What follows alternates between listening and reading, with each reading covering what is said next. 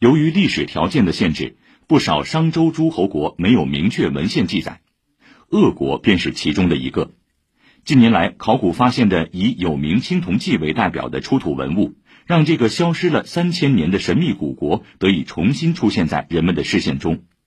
昨天，上海博物馆特别举办的“汉怀传奇——鄂国青铜器精粹展”正式开幕。除了上博馆藏之外，还借调了中国国家博物馆、郑州博物馆等机构和个人的共计六十件鄂国青铜器，时间跨度自西周早期至春秋早期。以上由记者吴泽宇报道。